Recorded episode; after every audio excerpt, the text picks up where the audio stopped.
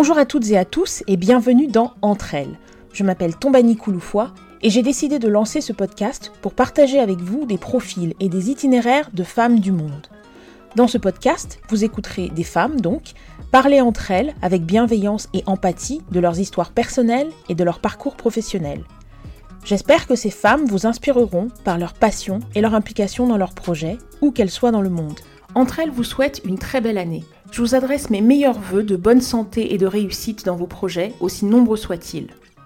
Dans ce premier épisode de 2021, Entre elles reçoit Anne Lemort, cofondatrice du mouvement Chef for the Planet. Après deux décennies passées à travailler au sein d'organisations internationales, notamment sur les problématiques liées à la médiation et à la gestion des conflits internationaux, Anne a cofondé en 2020 le mouvement Chef for the Planet, un réseau mondial d'influence composé de grands chefs qui s'engagent pour notre planète par le biais du bien manger et d'une gastronomie plus durable.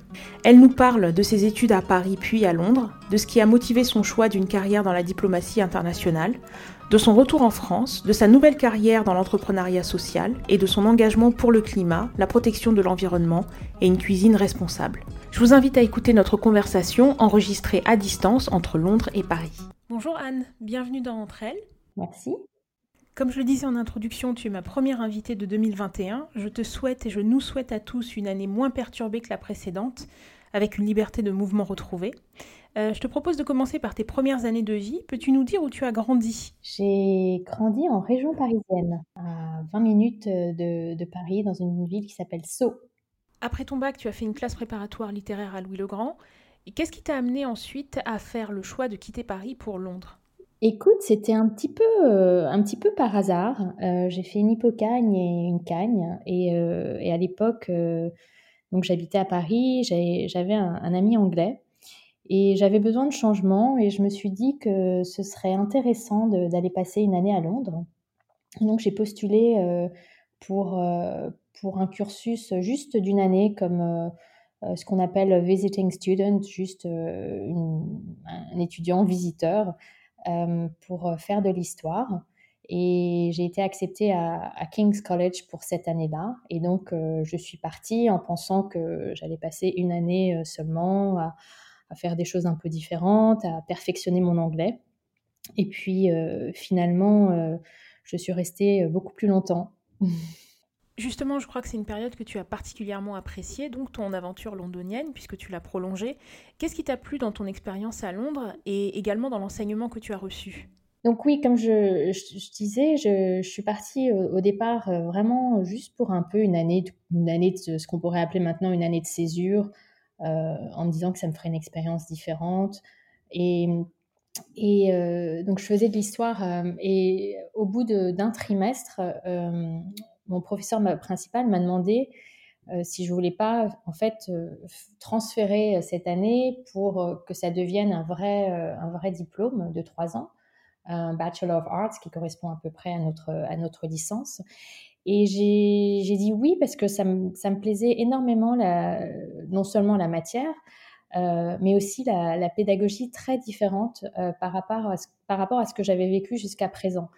Euh, on pourrait même dire que c'était un, peu l'opposé.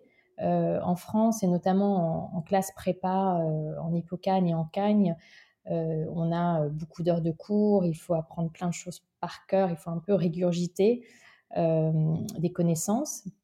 Alors que le système euh, tel que moi je l'ai vécu, en tout cas en Angleterre, euh, c'est vraiment basé sur euh, très peu d'heures de cours, beaucoup plus de, liberté et d'autonomie. On passe pas mal de temps en bibliothèque et avec un ancrage hebdomadaire qui est ce qu'on appelle un tutorial, qui est un cours privé avec le professeur qui enseigne la matière d'une heure où on, est, où on présente une dissertation euh, celle qu'on avait justement en, bibliothèque pendant toute la semaine précédente, et où on argumente sa thèse et on, débat euh, des idées. Et j'ai trouvé que c'était un, euh, un système, enfin moi qui me, qui me convenait bien, moins scolaire, plus créatif, plus, plus autonome.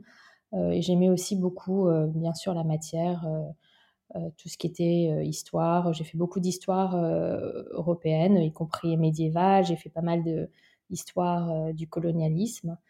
Euh, voilà, donc c'est ce système un petit peu plus euh, autonome, je dirais, qui, moi, me convenait bien. À King's College, comme tu le disais, tu as obtenu un Bachelor of Arts euh, en histoire, suivi d'un master en relations internationales à Oxford, et tu as achevé ta formation par un doctorat.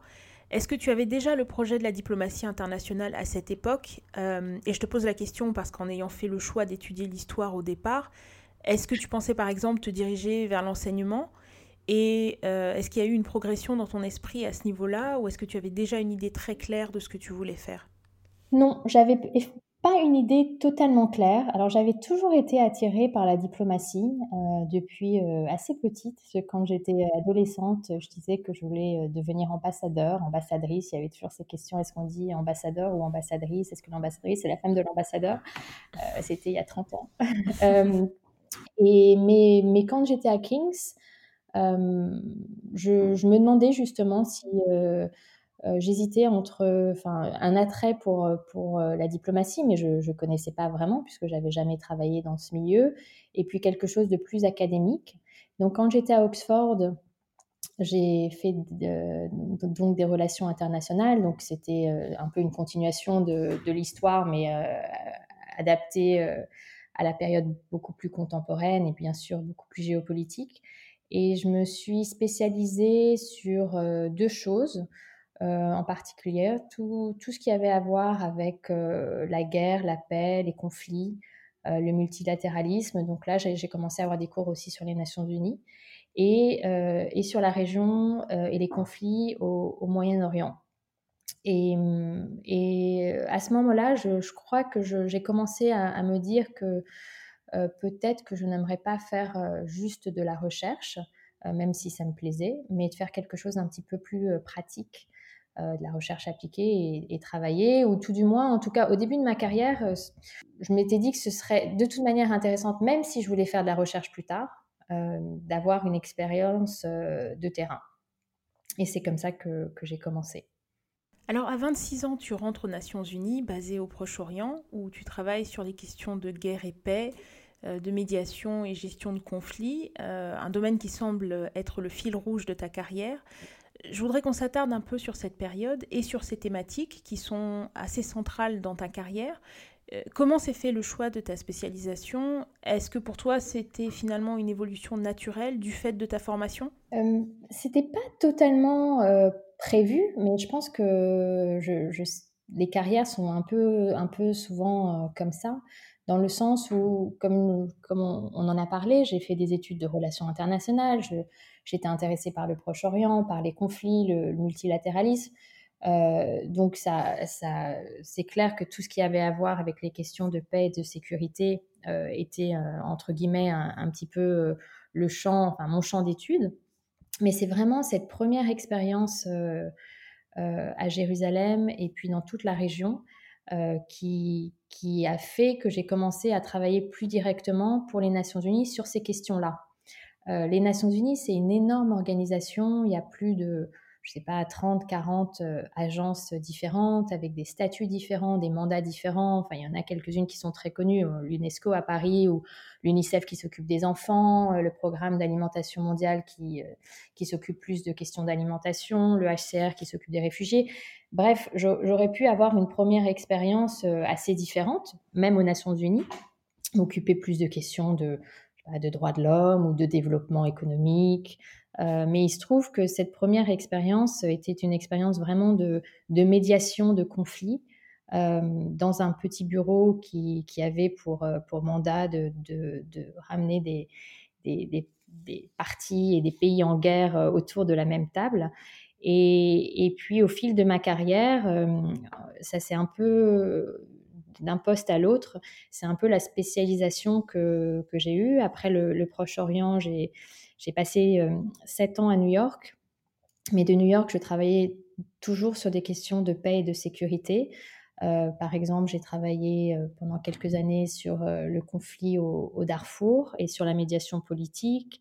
Après, j'ai travaillé plus sur des, questions humanitaires au Sahel, puis de nouveau des questions de paix, de sécurité, de maintien, de mission de maintien de la paix en Afrique, en Afrique de l'Ouest.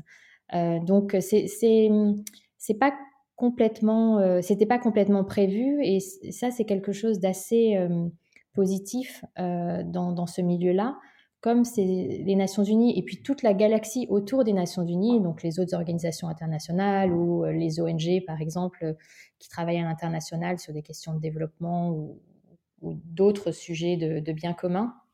Il y, a, pas mal de, branches et de directions possibles et ça se fait un petit peu au gré des, hasards, euh, des hasards de la vie, des postes qui se libèrent et puis des, intérêts que chacun, euh, peuvent, euh, chacun peut avoir à, un moment précis. Alors, j'ai effleuré le sujet, mais parlons des challenges que ça peut représenter de travailler en zone de guerre. La sécurité est le premier qui me vient à l'esprit, mais au-delà de ça, et peut-être aussi en tant que femme en particulier, quels sont les défis auxquels tu as dû faire face dans le cadre de ton activité?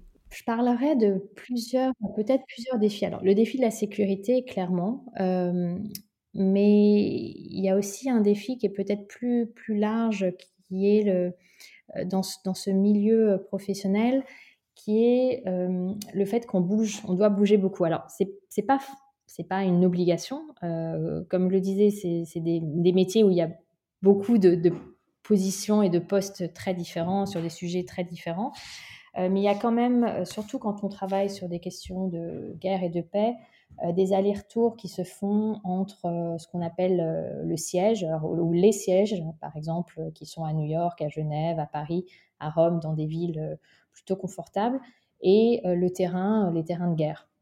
Donc déjà, ces allers-retours, c'est pas évident à, gérer personnellement parce que des, ça fait des vies très très différentes quand on est à Manhattan euh, au siège et on se retrouve euh, à El Facher au, Darfour. Euh, c'est juste pas du tout la même vie. et c'est aussi des, défis pour, pour la famille.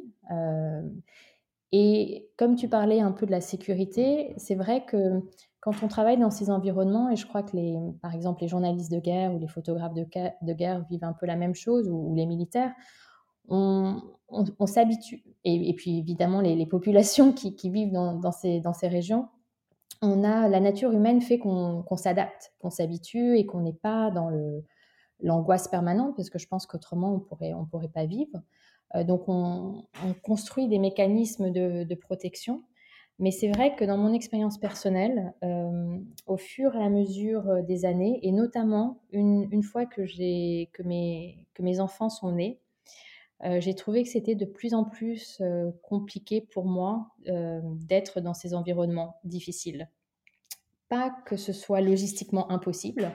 Il y a beaucoup d'hommes de, et de femmes qui le font. D'ailleurs, moi, j'ai été amenée à, laisser mes, mes, enfants quand ils étaient petits, pendant 18 mois, dans une, un pays à côté. Je, suis partie au Mali, à Bamako, en, en 2013-2014, au moment où on a monté la mission de maintien de la paix des Nations Unies et qu'on a fait une transition avec l'opération militaire française euh, Serval. J'étais euh, à Bamako à ce moment-là. Et c'était clairement une, ce qu'on appelle non-family duty station, c'est-à-dire qu'on n'a pas le droit de, venir avec sa famille. Et mes, mes, fils sont restés avec leur papa à, Abidjan, donc c'est pas très loin, une heure et demie d'avion.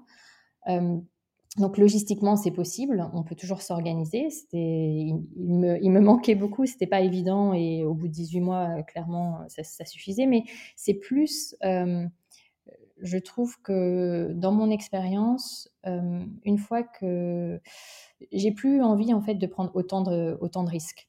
Et je me rappelle très bien les derniers voyages que j'ai faits dans le nord du Mali, à Gao, Kidal, Tombouctou euh, sous escorte euh, de l'armée française, sous escorte avec un énorme convoi des casques bleus des Nations Unies. Je me suis demandé, je me, je, enfin, je m'en rappelle très bien, en me disant mais qu'est-ce que je fais là? J'ai deux enfants en bas âge. Euh, je suis en plein milieu de, de, cette zone qui est quand même très dangereuse. je peux me faire kidnapper. Enfin, c'était pas alors c'était pas vraiment une peur pour moi, mais c'était plus peut-être une, une, mise en perspective de ma vie euh, qui, et, de, et de ces risques euh, que j'avais pris jusqu'à présent et, euh, et qui tout d'un coup, j'avais plus envie de prendre de la même manière. Justement, quand tu reviens de missions comme celle-là, est-ce que tu arrives tout de suite à replonger dans ta vie normale ou, ou est-ce que tu mets un peu de temps? Parce que tu parlais des photographes de guerre, des journalistes de guerre, etc. Et pour avoir écouté des témoignages de certains d'entre eux, et bien que ce soit des métiers différents du tien, euh, bah, leur, expérience était souvent que c'était assez difficile, voire compliqué, de se replonger euh, dans leur vie normale. Est-ce que c'était le cas aussi pour toi? Après, comme on, faisait, enfin moi j'ai fait beaucoup d'allers-retours euh, sur différents terrains, je pense que j'arrivais assez rapidement à me réadapter.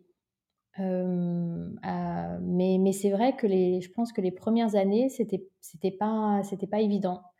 De, aussi d'expliquer un peu son expérience parce que c'est quand même des expériences très intenses où je pense que en tant qu'on se met dans un on crée comme je le disais tout à l'heure des mécanismes de protection assez importants justement pour pas être angoissé au quotidien et continuer à fonctionner euh, du coup, on est dans un espèce de stress euh, quasi permanent, mais qui, devient, euh, qui devient son état normal.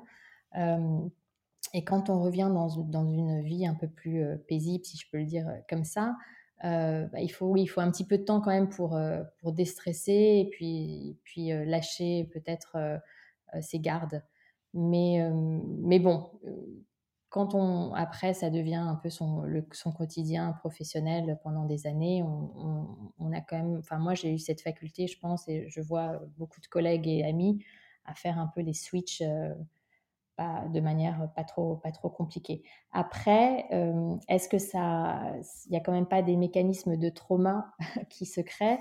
Je pense que si, et ça aussi, si on lit sur les expériences de guerre, euh, y compris, enfin des civils, des militaires forcément quand même ça, ça, crée des, psychologies euh, peut-être euh, particulières.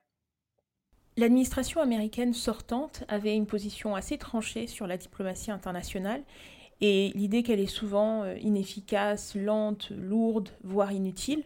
De ton point de vue, qu'est-ce qui rend la diplomatie internationale si essentielle au maintien de la paix et de l'ordre mondial? Je pense que c'est un, peu cliché ce que je vais dire, mais euh, il y a tellement d'enjeux euh, qui sont des enjeux euh, qui concernent tout le monde, qui, sont des enjeux mondiaux, que ce soit ben, les questions de guerre et de paix, mais des questions de climat, d'inégalité, etc., que c'est très difficile d'imaginer euh, comment on peut essayer d'avoir une certaine coordination ou coopération euh, pour s'atteler ensemble à des sujets qui nous concernent tous euh, sans, sans, diplomatie multilatérale. donc, je ne suis pas d'accord qu'on n'en a pas besoin. Je pense qu'on en a en fait encore plus besoin de nos jours que peut-être à, d'autres périodes de l'histoire. Euh, aussi, non seulement parce qu'il y a tous ces, problématiques euh, mondiales euh, très, très importantes et très graves. Je, mentionnais le, climat, mais on ne peut pas résoudre la question du climat si on ne se met pas tous ensemble, tous les pays du monde. donc il y, a des besoins, il y a aussi et aussi parce qu'on est dans une période de, vraiment de transformation. On l'a vu avec le Covid le Covid aussi, par exemple, c'est un très bon exemple. Les pandémies, c'est des, phénomènes qui touchent tout le monde. Et donc, si on ne travaille pas euh, de concert, on ne pourra pas réussir à relever tous ces défis. On est aussi dans une période, géopolitique euh, assez euh, compliquée, ou qui, en tout cas, je pense, une espèce de un, changement avec une, rupture avec des, enjeux différents, euh, qui, notamment la, euh, la montée et la place de la Chine dans le système mondial. Donc je pense que le, multilatéralisme et la coopération et les diplomates sont vraiment euh, toujours très importants. Ceci dit, et pour avoir travaillé pour une grosse organisation, bureaucratie pendant, pendant toutes, ces, toutes ces années, clairement, on, peut, il, faut essayer de réformer euh, les Nations Unies. Euh, d'ailleurs, il y a beaucoup d'efforts euh, pour réformer le, système et ça depuis, depuis longtemps, plus ou moins, avec plus ou moins de succès parce que c'est une organisation qui est très bureaucratique, avec énormément de processus. Du coup, c'est une machinerie qui est assez lourde. Et si on pouvait mettre un petit peu plus d'innovation, de, de, flexibilité dans, dans, cette bureaucratie, ce serait, ce serait, ça la rendrait plus efficace. en disant ça, je traduis pas des, je donne pas des secrets. Euh, tout le monde le sait et il y a énormément d'efforts. Chaque secrétaire général des Nations Unies arrive avec un énorme plan de réforme euh, qui, euh, généralement, les choses n'avancent pas très vite. mais, mais, mais, voilà. Mais en tout cas, la, la diplomatie, la coopération internationale est très utile. Tu as été auditrice euh, à l'Institut des hautes études de défense nationale. Euh, qu'est-ce qui t'a poussé à avoir envie de te replonger dans les études et euh, est-ce que tu peux nous dire ce qu'est cet institut? Quand j'étais donc c'est ça, j'ai fait cette, cette année un peu de c'est un peu c'est équivalent un peu à faire un MBA. C'est quelque chose qu'on fait en, en à mi-parcours de, de, carrière. Donc j'ai fait ça il y a 3-4 années, 3-4 ans, pardon j'avais envie de, me plonger un petit peu plus dans mon pays, après avoir parcouru tant de pays différents, et, de voir aussi un peu de l'intérieur ce qu'était notre, notre système de, défense nationale, et donc de guerre et de paix. Donc ça, ça, correspondait à toutes les problématiques que j'avais pu voir aux Nations Unies, mais dans un contexte plus multilatéral. Et, donc, j'ai postulé pour euh, l'Institut des hautes études de défense nationale, qui est un institut euh, qui est relié au service du, Premier ministre et qui, chaque année, euh, forme des, civils, des militaires. On passe une année ensemble à réfléchir aux, enjeux de, politique étrangère et politique de défense, de géopolitique, avec un focus vraiment sur euh, la défense française. Euh, et pour des civils comme moi, ce qui était intéressant, c'était bah, d'être en contact bah, avec d'autres, civils, mais aussi euh, l'appareil militaire français, de voir quels étaient de l'intérieur, de, visiter des installations, de voir comment ça marchait, quelles étaient les problématiques et donc voilà, c'était une, une super année. beaucoup de boulot parce que c'est, on fait ça généralement tout en travaillant. et puis ça nous permet d'avoir une, ouais, une, meilleure compréhension de l'intérieur de, de, la vie et du travail de, de l'armée française. Et, des enjeux non seulement nationaux, mais aussi bien sûr des enjeux européens et internationaux. Parlons maintenant de ton actualité et de ton changement de carrière, euh, puisqu'après 20 ans dans la diplomatie internationale et des voyages aux quatre coins du monde, tu rentres à Paris, tu deviens consultante, et là tu lances une initiative internationale, Chef for de Planète, un réseau de chefs pour promouvoir le bien manger et une gastronomie durable. Alors on a parlé du changement climatique euh, dans notre conversation sur euh, la diplomatie internationale, mais qu'est-ce qui t'a amené à lancer ce projet? Alors, je, voulais continuer à, m'engager sur des questions de, de, de bien commun, de, des questions internationales, mais, mais en même temps, comme on en parlait un petit peu, j'avais cette envie de, de revenir en France. Je, aussi, j'avais un besoin de stabilité aussi pour la famille. Et, je voulais aussi retrouver une certaine euh, liberté, euh, autonomie, créativité. Euh, et donc, j'étais à, Nairobi à l'époque. mon dernier poste aux Nations Unies, j'étais directrice de, cabinet pour, au programme des Nations Unies pour l'environnement, dont le siège monde est, à Nairobi.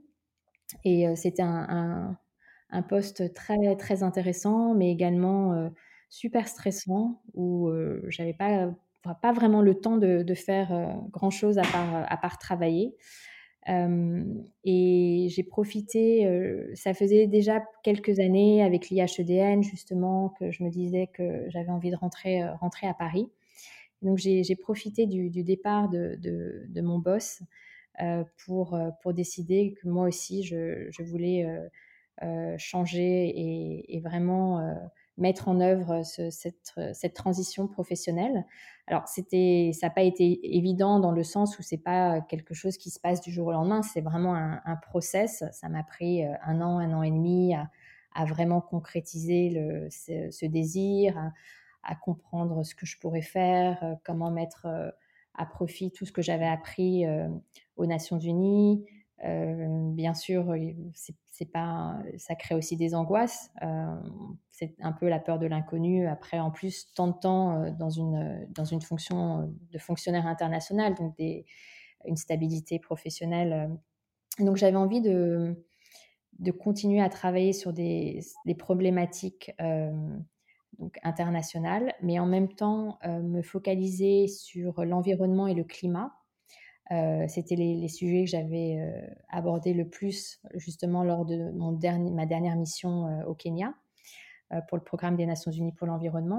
Et j'avais aussi envie d'allier à ces problématiques un peu des plus des sujets plus personnels et qui correspondaient à des, passions qui, qui sont tout ce qui a à voir avec la nutrition, le, le bien-être. Je fais beaucoup de beaucoup de yoga, beaucoup de sport. J'ai hérité ça, je pense, de, mes années de mes années à New York. et donc j'avais envie de mettre un petit peu tout, tout ensemble. mon engagement sur des grands enjeux mondiaux, mes passions plus, plus personnelles de, vie. Et puis, comme je le disais tout à l'heure, ce qui s'était passé aussi aux Nations Unies, c'est qu'au bout d'un moment, justement, le, la, lourdeur de la bureaucratie et des process, et ça arrive, je pense, à énormément de, de, gens, en tout cas on en parle beaucoup avec mes anciens collègues, euh, à un moment, après des années, ça, ça peut peser un peu. Donc j'avais envie de, quelque chose de plus léger, euh, de, plus, plus innovant, plus, plus dynamique. Euh, voilà. Et donc j'ai fait une rencontre. J'en parlais à des amis autour de moi et en disant que je voulais rentrer à Paris, que je voulais faire quelque chose autour de l'alimentation, du climat, de l'environnement, de la santé, du bien-être. Et on, m'a présenté euh, quelqu'un qui s'appelle Sébastien Ripari, qui lui vient du, pas du tout du même milieu, il vient de la gastronomie. Et euh, en parlant euh, ensemble, on a décidé de, lancer cette initiative tous les deux. Et après, d'autres nous ont rejoints pour promouvoir et défendre le bien manger et, une gastronomie et une alimentation plus durable, plus respectueuse de la planète et meilleure pour notre santé. Et concrètement, Chef for de Planète, qu'est-ce que c'est? Donc c'est un réseau euh, mondial d'information et de solutions pour euh, sensibiliser et euh, éduquer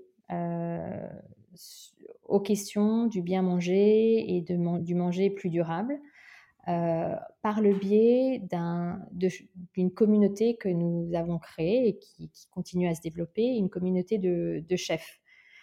Euh, on, a axé cette initiative autour de, chefs euh, engagés dans le monde entier euh, parce qu'on on trouve que bah, donc c'était aussi par rapport à cette rencontre avec Sébastien qui lui vient de ce milieu-là, le milieu des chefs. Mais les chefs sont des, influenceurs hors normes, des ambassadeurs, des sources d'inspiration. Donc on voulait à travers ce réseau de, de, chefs engagés montrer que c'était possible en intégrant dans des menus de la gastronomie des, valeurs et des ingrédients plus durables, donc dans, les menus, les recettes, dans le sourcing de produits, on, voulait montrer que c'est possible de, cuisiner différemment et donc de manger différemment d'une manière qui est meilleure pour, pour le, climat, pour l'environnement et comme je disais aussi pour, pour la santé. Quand on parle d'alimentation, alors depuis longtemps, on, connaît bien sûr euh, la relation entre euh, l'alimentation et la santé. Pas juste euh, en période de crise sanitaire, mais en, général, on, sait que si on mange, on mange mal, on développe des maladies, et si on mange pas assez, on est mal, on est mal, mal nourri, etc. Mais euh, la relation entre l'alimentation et le changement climatique et la perte de la biodiversité et toutes les questions aussi de déforestation, de euh, limites planétaires, de manque de ressources naturelles est, bien moins connue. Et pourtant, par exemple, euh, un quart des émissions de gaz à effet de serre dans, le monde viennent de notre système agricole et alimentaire.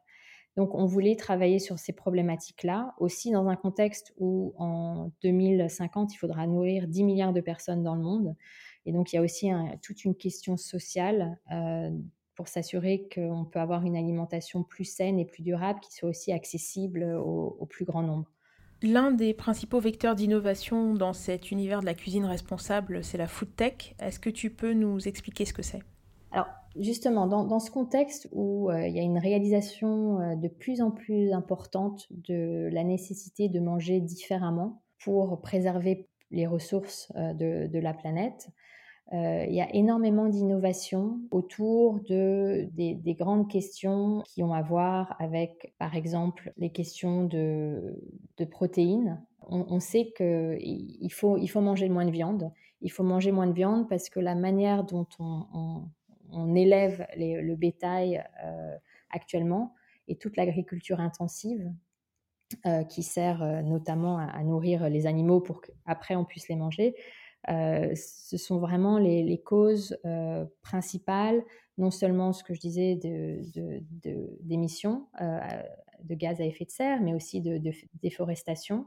Donc il y a beaucoup d'innovation et de, recherche et de développement pour voir comment on peut utiliser moins de ressources naturelles, mais tout en continuant à manger non seulement d'une manière qui est qui est agréable, parce que l'alimentation, c'est pas seulement une question de santé, bien sûr, c'est une, une, question de gourmandise et de plaisir, euh, mais aussi euh, donc euh, avec tous les apports, les, apports nécessaires et des alimentations, des aliments qui sont bons, mais tout en, en, prenant moins, en épuisant moins les ressources de, de, la planète. Donc il y a beaucoup de choses, par exemple, sur les protéines à base d'insectes. Euh, beaucoup de choses sur euh, une viande euh, qui consomme, enfin l'alternative à, la, viande, donc des alternatives végétales. et plein, plein de choses dans, ce, dans ce milieu-là pour, pour voir, qui, qui sont vraiment, qui, viennent du fait qu'il y a cette réalisation qu'on ne peut pas continuer à épuiser les ressources planétaires de cette manière euh, notamment dans le contexte démographique que, j'évoquais précédemment. Une, autre grosse problématique, et, euh, dans la food tech, on, en parle beaucoup, on travaille aussi beaucoup sur ça. Euh, j'ai parlé de gaspillage de ressources, mais oui, il faut aussi non seulement gaspiller moins de ressources, moins de ressources en, eau, en énergie, mais aussi jeter moins, moins de nourriture. Donc il y a toutes toutes ces réflexions-là sur le, euh, manger de manière euh, plus, plus végétale, plus, plus qualitative, plus locale, en plus en circuit court, plus saisonnier, plus frais, etc. Et d'ailleurs, pour rebondir sur ce que tu disais, euh, je lisais qu'en 2020, le secteur de la food tech faisait partie des secteurs qui ont levé le plus de capitaux et que le secteur était en ligne pour lever 3 milliards de dollars d'ici la fin de l'année. C'était une projection du Financial Times.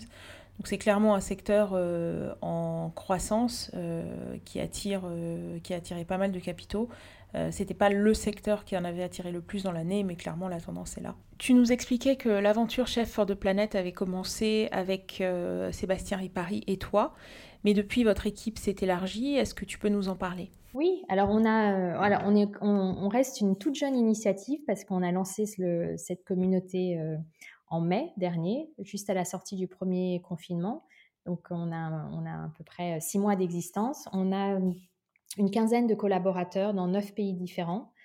Euh, pour l'instant, on s'est surtout concentré ben, sur euh, construire, construire le réseau euh, de chefs et rechercher et partager du contenu intéressant et, pertinent sur justement toutes les questions liées à l'environnement, la santé, l'alimentation. Euh, essayer de connecter les, chefs entre eux et commencer à organiser un peu des, initiatives.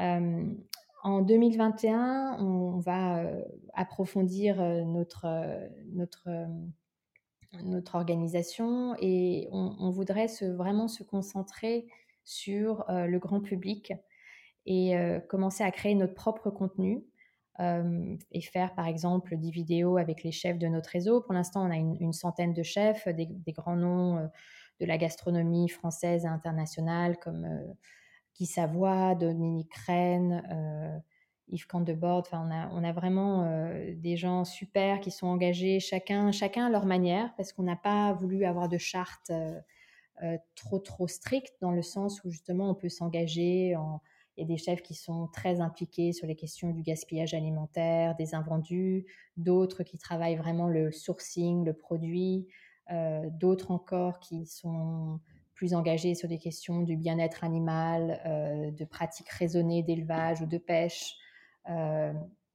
etc. Et, donc, avec ce, réseau, on, a envie de, d'axer vraiment de notre nos interventions à partir de, cette année qui arrive sur le grand public pour pour inspirer et éduquer vraiment le plus grand nombre, y compris les, jeunes et les enfants, à ce que, ce que ça veut dire manger mieux, manger de manière plus durable. Et, c'est sur ça qu'on va se concentrer, mais tout en restant une initiative internationale et aussi de partage d'expériences et de, leçons, de bonnes pratiques plutôt, sur ce qui, se fait dans, plein de pays du monde, dans plein de régions, de manière différente, mais avec cet objectif commun. On voulait laisser cette liberté aux chefs de notre réseau de, de s'engager sur les questions qui les intéressaient le plus. Et en, et en fait, enfin de, de par leur pratique et dans leur cuisine de tous les jours, ils le font déjà. Et c'est pour ça qu'ils ont qui font partie de notre, de notre communauté. Mais justement, l'idée, c'était de, aussi d'avoir une certaine émulation les uns par rapport aux autres, en montrant que, alors, en, inspirant également les chefs entre eux, en leur montrant les, bonnes pratiques. Tel chef dans tel pays, non seulement, par exemple, vraiment, mais fait très très attention à toute la question du, du locavore ou la question de la saisonnalité des, produits. Mais tel autre chef, lui, se concentre plus sur des questions de, de bien-être animal et, et de d'inspirer les chefs d'en faire toujours plus. Et, et, avec ces bonnes pratiques et avec cette inspiration, aussi éduquer le, grand public, puisque les chefs, les gens adorent regarder les, chefs à la télé ou sur les réseaux sociaux, les recettes. Les recettes. mais donc, utiliser ce, cette communauté pour inciter les consommateurs à, changer leur manière de, manger et leur manière de, cuisiner.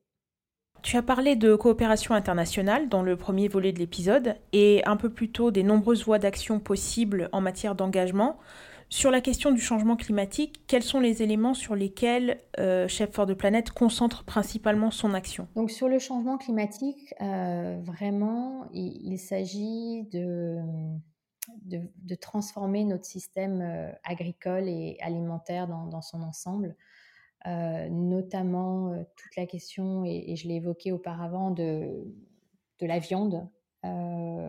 On, le sait, on, peut tourner autour du pot et je ne pense pas, enfin chacun doit faire ce qu'il ce qu'il veut au moment, au moment où il le veut, mais il faut qu'on réduise notre consommation de, viande et qu'on promeut une, diversification alimentaire où on, peut bien sûr continuer à manger de, la viande, mais peut-être de la viande de meilleure qualité et, moins souvent. Et donc, on remplace aussi euh, les protéines animales par, euh, par plus de végétales. Euh, donc, c'est, ça fait partie des, bien sûr des, valeurs que Chef for the Planet véhicule et essaye, d'encourager. Mais encore une fois, on ne veut pas être on est une communauté qui, qui se veut très ouverte, pas du tout sectaire et qui, base enfin, notre, la manière dont on travaille vraiment sur, sur l'inspiration et l'incitation. C'est pas du tout punitif. donc on ne dit pas aux gens ce qu'il faut faire, mais on montre, on montre, on, donne, on partage le savoir, l'information. et là, les scientifiques sont très clairs, par exemple sur le climat et sur le rôle du système agricole et alimentaire dans le réchauffement de, la planète. Euh, de même que aussi les effets du système agricole et alimentaire sur la déforestation et sur la perte de biodiversité. donc la science est là. nous, on, fait en sorte de la, partager et de montrer que c'est possible de consommer différemment, de cuisiner différemment, de manger différemment, euh, sans se priver et sans et, tout, en, je parlais tout à l'heure de, plaisir, euh, de gourmandise. Euh, c'est possible de, de changer d'habitude de manière profonde et durable, tout en continuant à se, à se faire plaisir. Quelle est ta vision pour cette organisation? Et donc là, on, veut vraiment continuer à étendre euh, le réseau de chefs. Donc on a une centaine de chefs euh, à, l'heure actuelle. Continuer à avoir un nombre plus important de chefs avec nous pour agrandir la communauté euh, internationale et avoir une force de, frappe encore plus, plus importante. Et puis vraiment travailler sur du contenu avec, avec nos chefs pour le grand public. donc on va organiser des, événements. On a un festival, par, par, exemple, notre premier festival qui est prévu, alors on ne va pas faire ça tout seul, mais en partenariat avec d'autres organisations, un festival autour de l'alimentation et de la gastronomie de demain qu'on espère, on espère aura lieu l'été 2021 dans une ville du sud-ouest de la France. Donc des événements, des, plus de contenu sur les réseaux sociaux, peut-être des campagnes de publicité où on, mettrait en valeur ce que font nos chefs, les chefs de notre communauté, pour justement toujours avoir cette, vocation de sensibiliser et d'éduquer le, plus grand nombre, y compris aussi les, enfants, et inciter à des changements plus profonds de, comportement et sur, sur la durée. Il y a également un, grand sommet international organisé euh, par les Nations Unies, le secrétaire général, euh, en marge de la prochaine Assemblée générale en septembre 2021 à New York. Et on espère aussi contribuer au, sommet euh, avec les membres de notre communauté. Notre épisode touche à sa fin. Et je voulais te poser une question plutôt liée à l'après-Covid. Aujourd'hui, euh, tu es basé à Paris, on l'a bien compris, avec une volonté de t'ancrer à plus long terme euh, dans ton pays, mais toujours avec une approche très ouverte euh, sur le monde. Est-ce que pour toi, une fois cette crise du Covid passée, l'objectif ce serait de nouveau de voyager dans le monde pour Chef for the Planet, donc avec un angle de travail différent, ou, ou est-ce que tu envisages les choses de façon différente cette fois-ci? Je pense que cette crise du Covid, de la Covid, a vraiment de toute manière changé notre manière à tous de d'être dans, dans, le, dans, le, dans le monde et va aussi avoir un, énorme impact sur les voyages. ceci dit, donc pour, pour moi, c'était très important euh, d'avoir un camp de base. Euh, et donc, euh, voilà, maintenant je suis à Paris avec mes enfants qui, sont qui ont l'air très contents de ne de, pas avoir cette idée qu'on allait bouger très rapidement de, de nouveau. Mais je reste très engagée sur les questions internationales et c'est pour ça que Chef for the Planet, l'idée, c'était pas de, de, faire un réseau de chefs que français, mais vraiment la vocation, c'était de, faire, de créer une communauté internationale. Donc je suis très attachée à cet engagement et cette coopération internationale pour juste pour, pour continuer, comme tu le disais, sur tout ce que, enfin, dans la lignée de tout ce que j'ai fait dans, dans ma vie. Donc ce sera un équilibre, je pense, entre, entre Paris et puis d'autres, d'autres régions du monde. Et puis on s'est bien rendu compte que, bien sûr, c'est, toujours agréable de voir les gens en, en, vrai. et je pense qu'on se remettra tous à voyager un peu plus, mais on peut aussi faire beaucoup de choses sans voyager avec toutes les, toutes les techniques de communication qu'on, a actuellement. Et puis on, sait aussi que pour des raisons du climat et de bilan carbone, il faut voyager un, petit peu moins. Donc je pense que ça va être un, un, peu plus d'équilibre dans ma vie, en tout cas c'est ce, dont j'ai envie.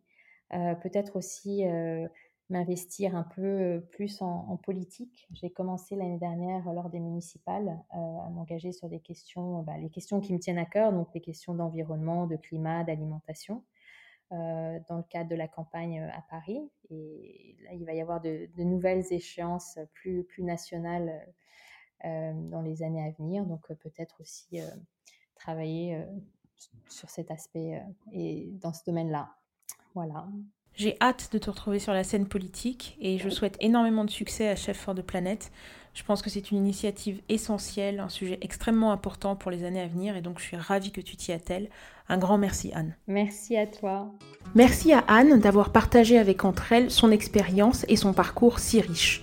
Si vous souhaitez rejoindre la communauté de Chef for the Planet et suivre l'actualité du réseau, je vous invite à vous rendre sur leur site internet et à les suivre sur les réseaux sociaux. Comme toujours, vous retrouverez toutes les informations liées à cet épisode sur le site internet d'entre elles. Merci à vous d'avoir partagé ce moment avec nous. Si vous souhaitez rester informé de l'actualité du podcast, n'hésitez pas à vous inscrire sur la newsletter. N'hésitez pas également à suivre Entre elles sur les réseaux sociaux, à commenter et à partager avec nous des profils de femmes qui vous inspirent. Enfin, pensez à laisser un avis sur vos plateformes de téléchargement afin de nous soutenir. Je vous rappelle l'adresse du site internet www.entre-l.com. Je vous donne rendez-vous dans 15 jours pour un nouvel épisode.